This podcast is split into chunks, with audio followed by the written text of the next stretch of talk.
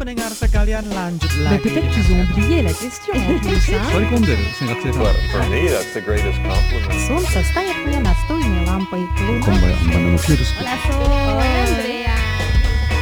无论你在世界的哪个尽头，请你跟我这样做。哦哦哦，Turn on your radio，阳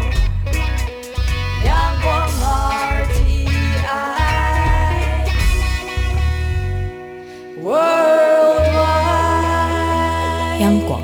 联系世界的桥梁。好啊咿呀咿耶，好啊咿呀啦咿呀喂呀，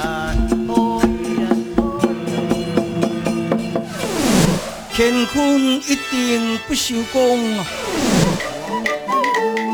台湾是宝岛啊哩。台湾有着多元的面貌，经由不同族群、语言、风俗习惯、艺术戏曲的融合，汇聚成台湾独特瑰丽的文化。恋恋台湾，为你传递台湾独特的文化风情，引领听众真正认识台湾，了解台湾，爱上台湾。欢迎朋友收听《恋恋台湾》的节目，我是吴祝玉，在空中陪伴你。这里是中央广播电台台湾之音。说到台湾是个海岛，包括离岛的像兰屿、马祖、金门、澎湖等等，海洋资源相当的丰沛。而像在澎湖、绿岛、兰屿，我们都可以看得到珊瑚礁它的踪影。像本岛在垦丁一带呢，也是很多人想观赏这个海洋生态最佳的去处。不过在这里要跟大家来分享一下一项讯息，也就是在今年公元二零二零年，全世界珊瑚大规模白化了，台湾当然也没有办法幸免。从七月份一直到九月间，美国国家海洋暨大气总署就持续对台湾的南部垦丁周边的海域珊瑚礁白化的情形发出了二级警告。好的，说到这里，可能很多听众朋友跟祝玉一样都不了解什么叫二级警告。在这里呢，我搜寻的一些资讯要跟大家来报告一下。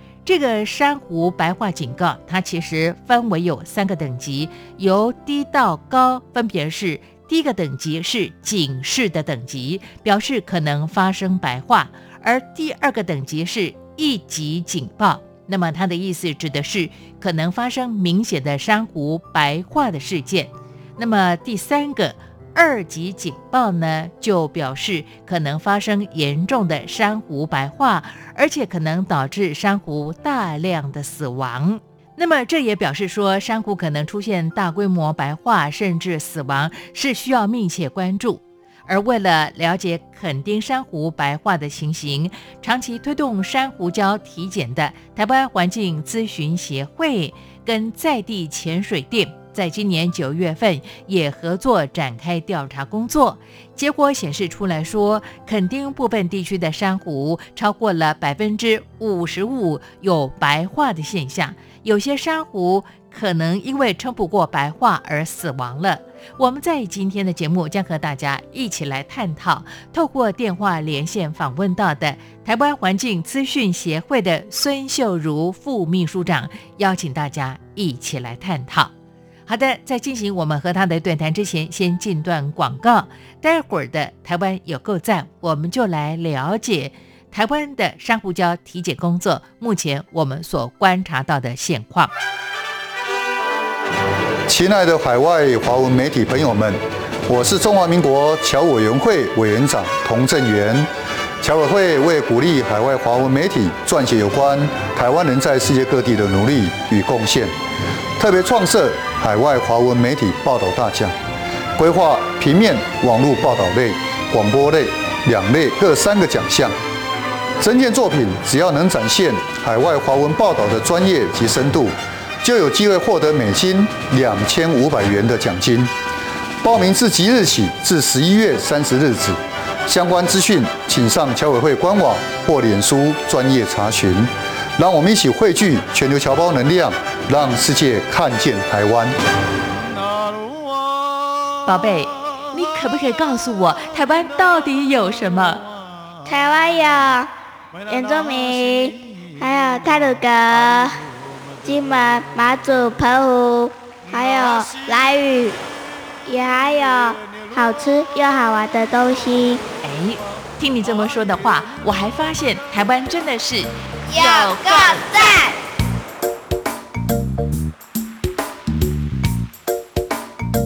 各位听众朋友，大家好，我是台湾环境资讯协会孙秀如，今天要来跟大家谈谈有关于台湾的珊瑚礁体检以及珊瑚白化的问题。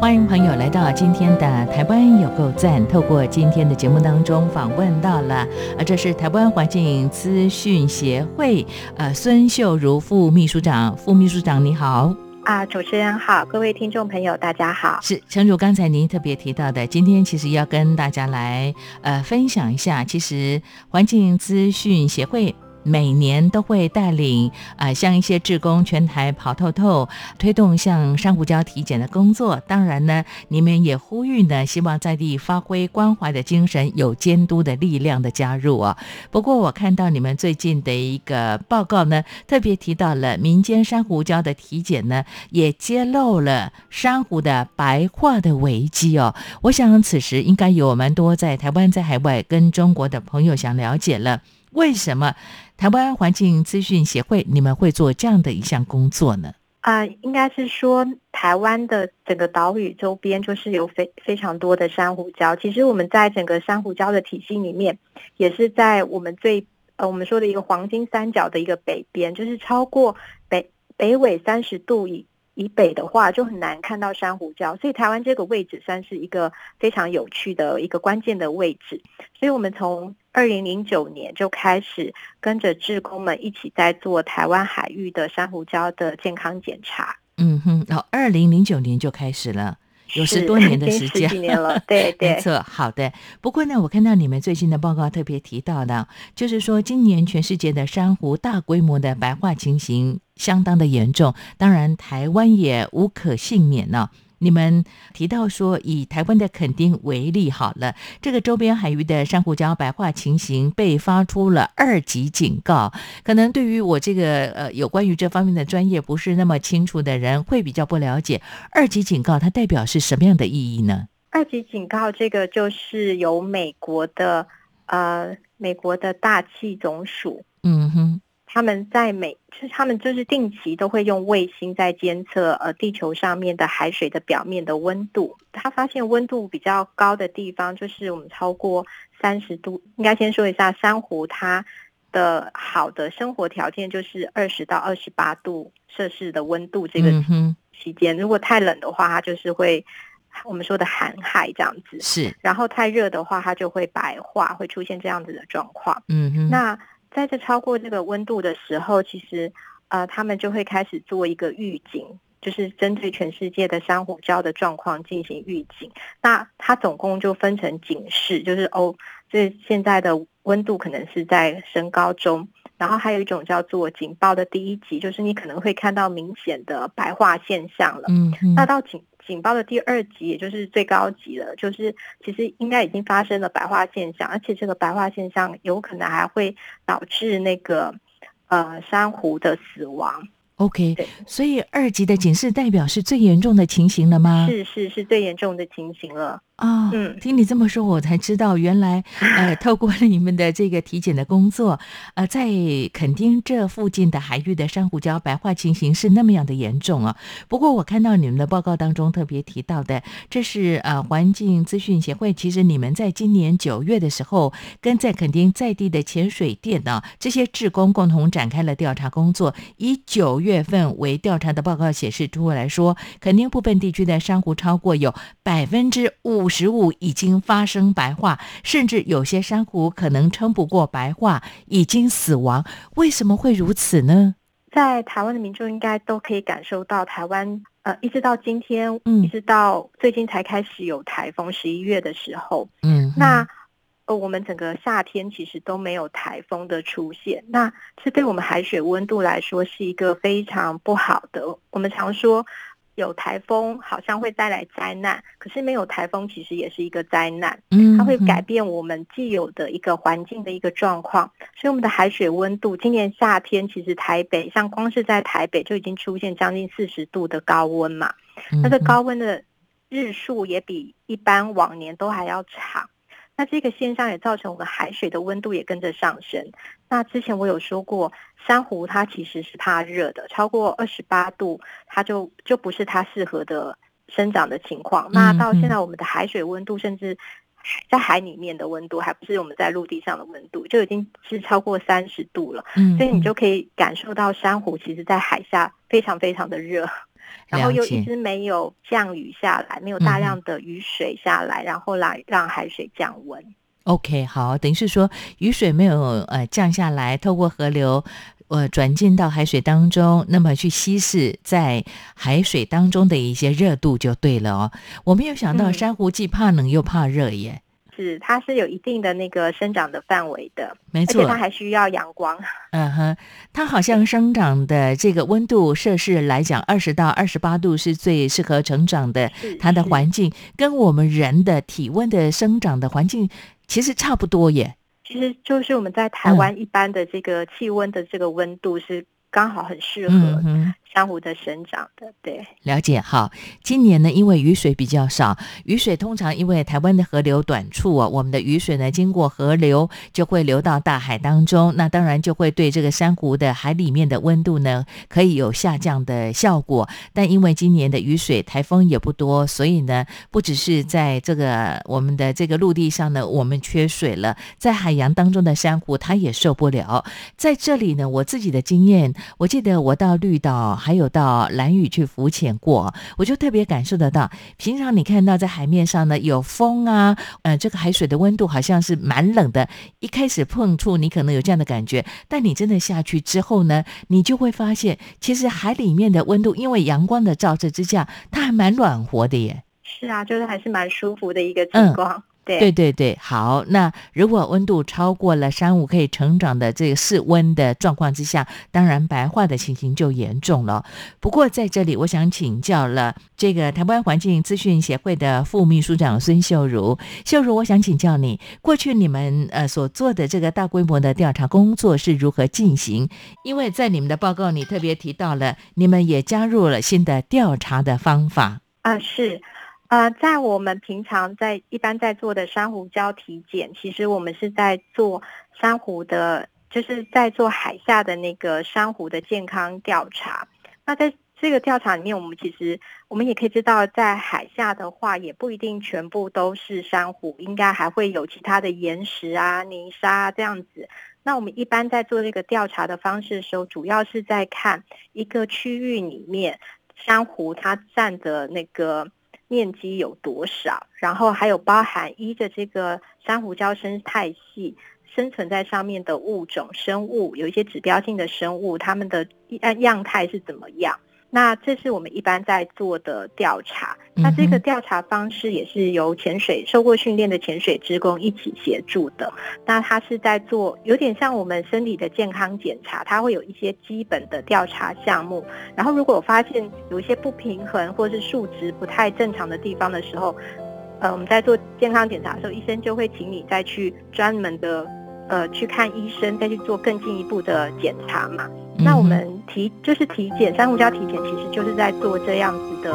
事先的一个检验。了解。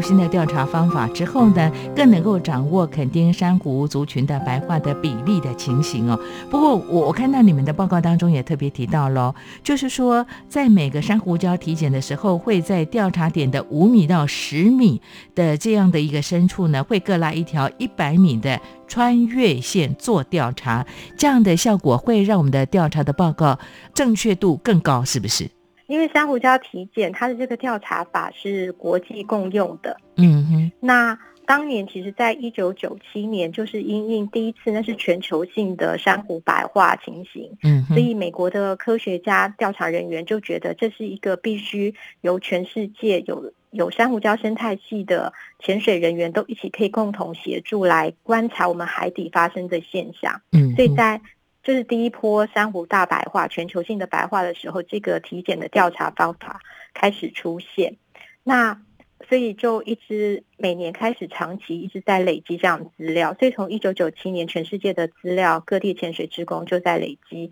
那一百公尺是我们定义要有一个统一的方式来做分析。了解，等于是说，不管在台湾，在呃，举例我们垦丁所做的调查，或者在其他的国家跟海域来讲的话，我们就是有这样的一个标准。那其实调查出来的这个数字，呃，相对之下它就比较明确了。不过在这里接续下来，我想请教这个台湾环境资讯协会的孙秀如副秘书长了。我看到你们的调查报告也显示出来说，河界没有冷水团的调和，还有白化情形的严峻状况，包括像后壁湖是比较轻微，它虽然比较轻微，但反而有人为的干扰情形哦，这又是什么样的一个状况呢？我们在垦丁，我们这次在垦丁的河界跟后壁湖嗯。都做了调查，一个是属于在比较偏西南面，嗯。然后另外一个是比较在在台湾的那个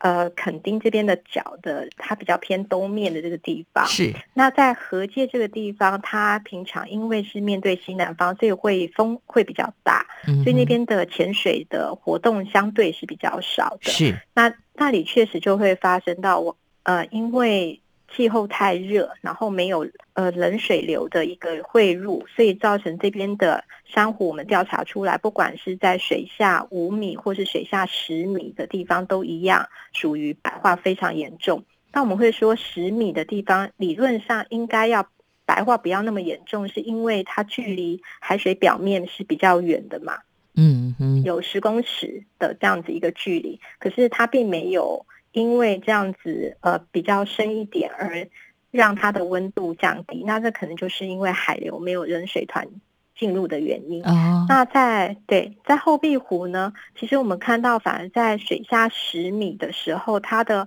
白化状况是没有那么严重的。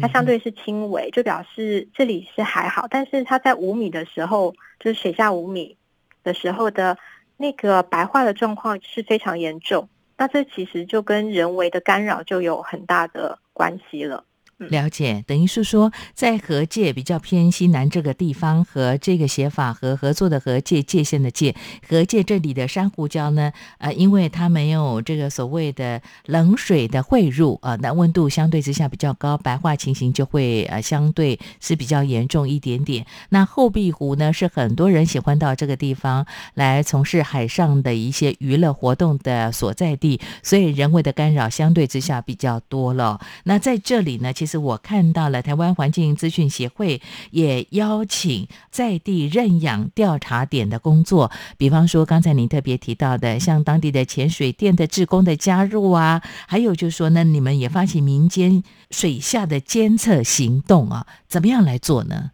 呃，我们环境资讯协会在办理珊瑚礁体检，那受限在现在我们的人力的关系，我们每一个样点就是调查的地点，我们大概一年只会选一次的时间去做，因为我们要做完全台湾，嗯呃，十一个样点嘛。嗯，那在垦丁，其实在今年我们的调查的时间点其实是在四月，那时候并没有发生白化的现象。所以如果看我们今年，如果按照呃制式的珊瑚礁体检调查的结果的话，会是看不到白化。可是这白化是发生在今年的整个夏天，台湾没有台风以及十分的炎热的状况之下才发生的。那这时候，我觉得在地的潜水店家还有潜水志工，就是一个非常重要的在地的一个 watch 的一个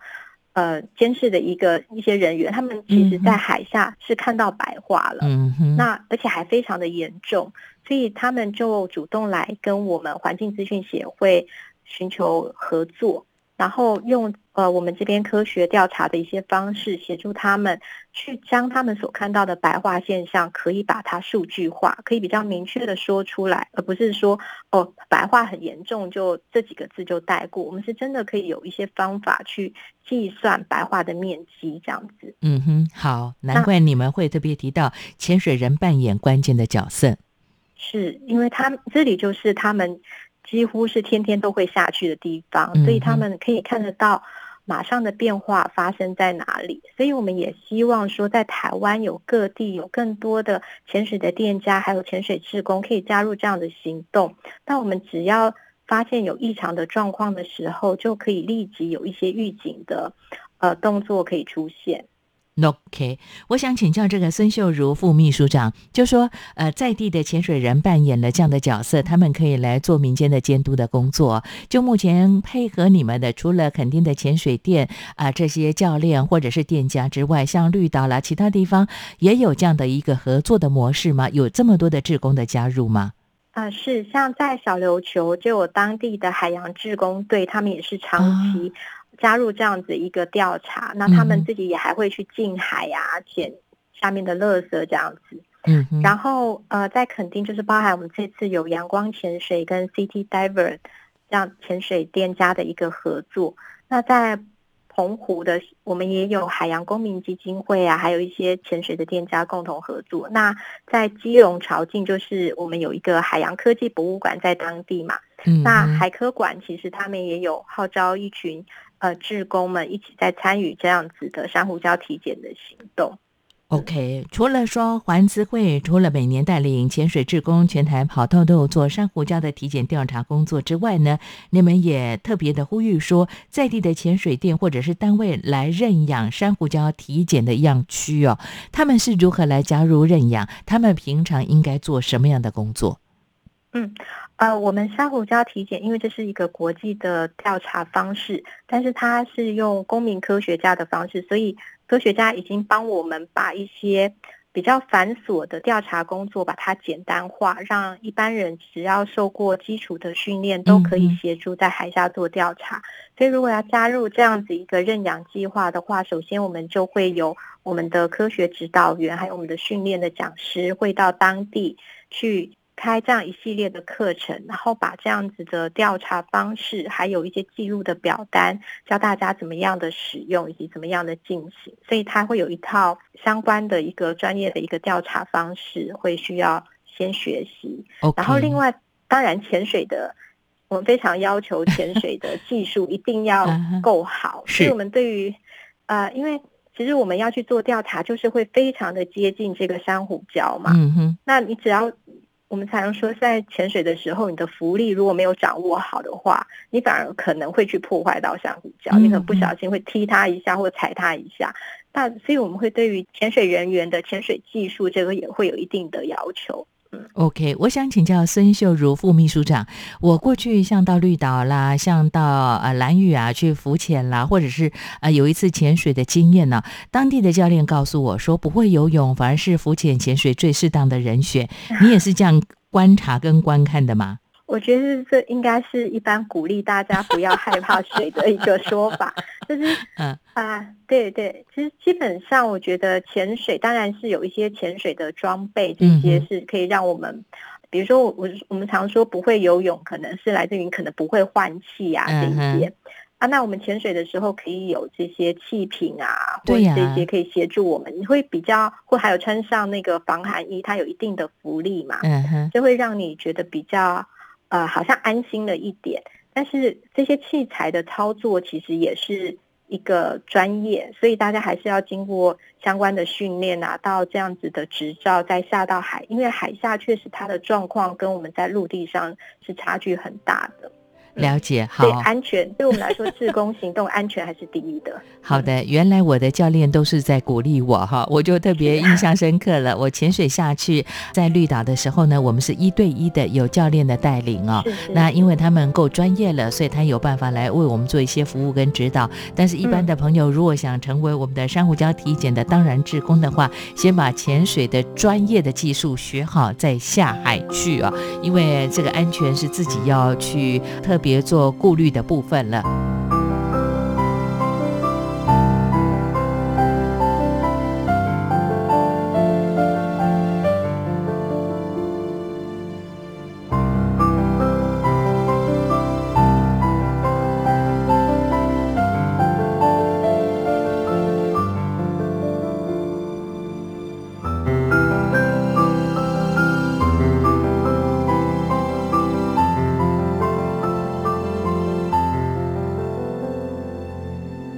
过在这里呢，我们也看到有越来越多的志工愿意加入啊。我不晓得在你们呃邀请这些有潜水经验或者能力技术的人加入这样的团队的时候，又看到了他们什么样的一些回馈跟回应呢？其实我觉得很多的潜水人员，他们对于海海下的这些生物都是有非常大的热爱的。嗯那呃，我觉得在我们在做珊瑚礁体检的时候，我是我们提供的反而是他们有关于这些生物的可能叫做知识性，以及它在这个生态环境，比如说我们说莺歌鱼，它我们常看到这个漂亮的莺歌鱼，可是有时候我们可能是在海产店看到莺歌鱼，嗯可能会去吃这些生物。那在水下的时候，我们常会看到哦，这个鱼好漂亮，那个很可爱，可是我们会不知道它。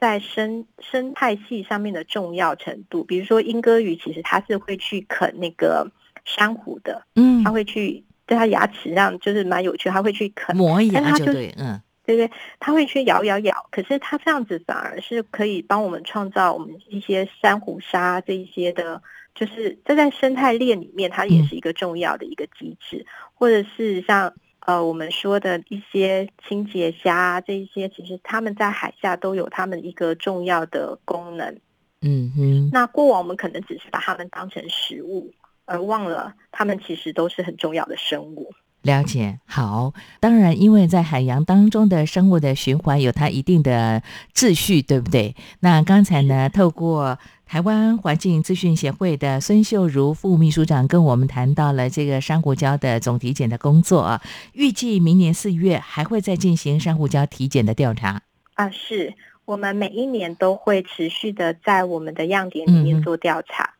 了解。好，那这个在地民间的加入啊，就是说如何来做监督的工作，比方说像呃有潜水的专业技术的人，他如果刚好有下去潜水的话，就把这个状况跟我们来做一些回报反应之外呢，他又可以怎么样来监督呢？比方说，可能人为的干扰破坏这个部分，我们也可以做一些提醒、叮咛跟记录的工作。是。啊，不过因为我们珊瑚礁体检在累积的也是一个科学的数据，嗯，所以它需要在我们的操作方式上面一起进行，这样子数据才有办法让全世界都有以同一个规格去进行使用。是。那不过一般志工在海下的话，现在其实也有很多人在发起，你可以把海下的状况其实拍照，嗯，然后就可以在社群上发发表出来，大家也就可以看到说，哎，是不是有啊在。进一步的去做更深入的调查，这其实现在，呃，大家海下摄影啊这些技技术啊跟工具也越来越多了，都是大家可以一起协助的。好的，我可以这样解读吗？也就是说呢，有一些志工自愿当我们的海洋的保护的志工的话，他如果有呃下海去潜水，碰到珊瑚礁的一个变化情形，透过像海底的摄影的工作啦、记录等等影像的话呢，可以做一些传递跟分享。那呃，像比方说台湾环境资讯协会每年的四月所做的调查报告，我们也可以用时间特别针对这些重要的地点做一些近距离的观察喽。啊，对，就是大家也可以来报名参加我们的珊瑚礁体检的潜水志工行动。好的，嗯、那一定要有潜水能力。对，而且要有呃正式的潜水的话，需要超过五十支气瓶。我们在说他有五十支气瓶的经验，嗯、然后才可以下海跟我们一起做调查这样子。OK，副秘书长自己下海过吗？有潜水的这个证照吗？有。为了要办 二零零九年，为了要办这个活动，嗯嗯其实我们工作人员有被要求要自己先去学过潜水，嗯哼，然后才会知道说这样子的呃行动会发生什么样的安全上的顾虑，你要先知道，不然我们没有办法去带领这样子的行动。我们在每一个环节的设计都要想得清楚，才会避免遗憾的发生。嗯所以为了要赶在四五月可以下海呃进行调查，所以我其实是在冬天的时候选潜水的。对我都是穿着毛衣，然嗯后去到那个潜水教练那里，然后换上泳衣跳到水池里面。我还记得那是一个非常难忘的经验 是您学习的潜水的地点在哪里？啊！我是在台北，在台北啊，嗯，潜水的地点是在、呃东北角，就会知道那时候更冷了。嗯哼，没错，我特别问你这个问题。那个时候风又大，对不对？温度又下降，那这个冬天的话，学潜水真的是很辛苦的工作。但是你学的很快吗？你花了多久时间？基本上就拿到这个证照了？我学很久，有多久？就是稍微形述一下属。于那个不嗯会游泳，所嗯以进到海里面，其实我是有呃，进到水里面，其实我是有非常多的恐惧啊，嗯跟害怕，嗯但是为了要能够办活动，所以还是强迫自己一定要把这个学好。是嗯你花了几个月？大概是也有两个多月吧，好，我觉得你鼓励了我。是 因为你刚才特别提到，你也是怕水的人，我同样，我游泳也不太会换气哦，但至少嗯你跳下去了，而且用了两个多月的时间完成了这个证照的取得，也办了这样的一些活动，也鼓励更多的一些愿意投入海洋志工、做民间监督工作的伙伴们呢，来加入我们的团队。我们需要越来越多的志工的参与，对不对？是是，嗯哼，好。最后请教这个台湾环境资讯协会的孙秀如副秘书长，秘书长，我想请教你，呃，像刚才我们特别提到的，像垦丁的后壁湖啊，因为人工的破坏影响呢，珊瑚其实也受到了一些毁损哦。那如果我们去参与啦一些海上的活动的时候，你要提醒大家要特别注意什么呢？一个是，如果是就我们个人而言的话，当然最近很红的就是大家都会提醒说，尽量不要擦这些防晒防晒乳液啊，嗯，因为这些其实都是一些化学的物质会是进到海里面。是，然后，当然我们在海边，你也都不要去吃这些珊瑚礁的鱼类。嗯，那这呃，坊间是有一呃，我们在我们环资会的网站里面也有，你可以参考永续海鲜卡的一些指南，它会，教你怎么样选择这些鱼种，哪一些是可以吃的，哪一些最好不要吃。嗯哼，那会希望说，大家在海海边的活动的话，像包含我们说有一些，如果这些我们在海边住宿的这些污废水，如果是直接排放到海边的海里面去的话，其实我们也会因为我们要亲近海洋而相对破坏海洋，所以我们其实都会提醒大家，尽可能在这个过程中的每一步都去想一下。这些污废水，或者是我们身上擦的这些东西，是不是会进到海洋？对这些生态其实都多少都会有影响。不过，像今年其实我们在说的珊瑚白化，其实最大最大的因素还是来自于整个全球的气候变迁，因为它是整个全球性的灾难。是，那我觉得在节能减碳这个部分，可能在各个国家都需要各个政府都需要更努力的在这个方面去执行。那民众在生活中也要更去落实节能减碳，这真的不是口号，而是真的就是在在很多的地方我们都看到了问题一再的出现。嗯。嗯哼，你刚才特别提到了，因为这个珊瑚白化呢，跟气候的变化有很大的影响啊。比方说这个海水的温度等等。再来的话呢，今天听到你的说明，我们才可以理解，原来平常如果说我们呃有这个海上的一些活动的话呢，像防晒、乳液等等啦，可能一些人为造成的一些污染的物质也不要进到海洋里头，才不会去影响了啊、呃像珊瑚它的正常的成长哦。我印象特别深刻。像这个中研院的这个老师邵广昭博士就跟我说到了，像他自己呢，呃，他都鼓励大家吃养殖的鱼类啊、那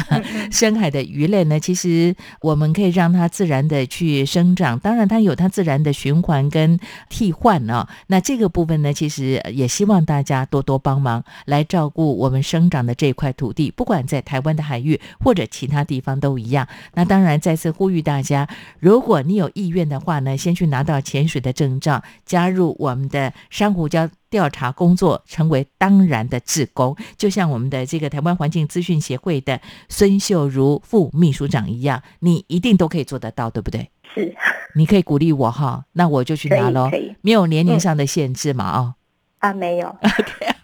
我们就大家一起努力了。谢谢孙秀如副秘书长在今天为大家精细的做这样的剖析，也希望大家共同守护我们生长的环境跟海洋。谢谢你，我们就下次再会了，谢谢大家，拜拜。拜拜。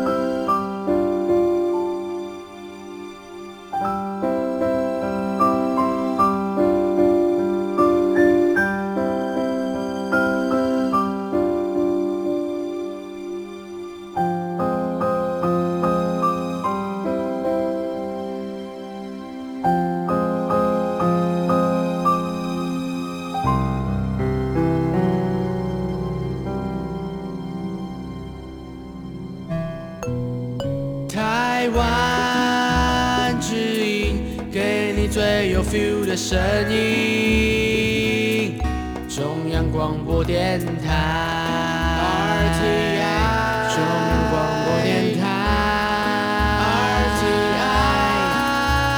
这里是中央广播电台台湾之音。朋友在今天的台湾有够赞，其实跟大家来谈的有关于台湾的环保团体所做的台湾珊瑚礁的体检的工作了。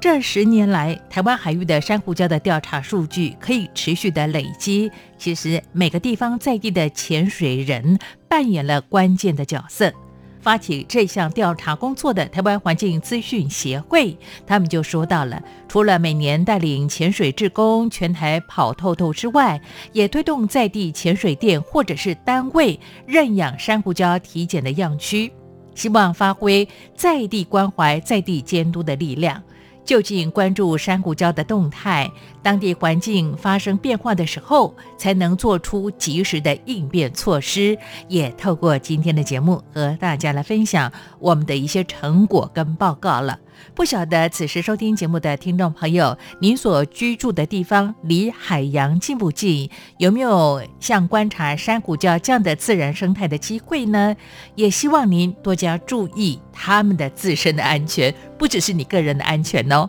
好，看看时间，节目又接近尾声了，感谢朋友你的陪伴跟收听。听完了节目之后，如果你有任何建议给我，都可以用 email 方式跟我联络，相当的方便。无助玉的 email address 是 wcy at rti 点 org 点 tw wcy at rti 点 org 点 tw，期待你的分享以及批评指教了。如果说您习惯用手机收听我们节目的话，其实听完把这个手指往下滑，您就可以在节目下面听到这个留言的地方，也欢迎你多加利用。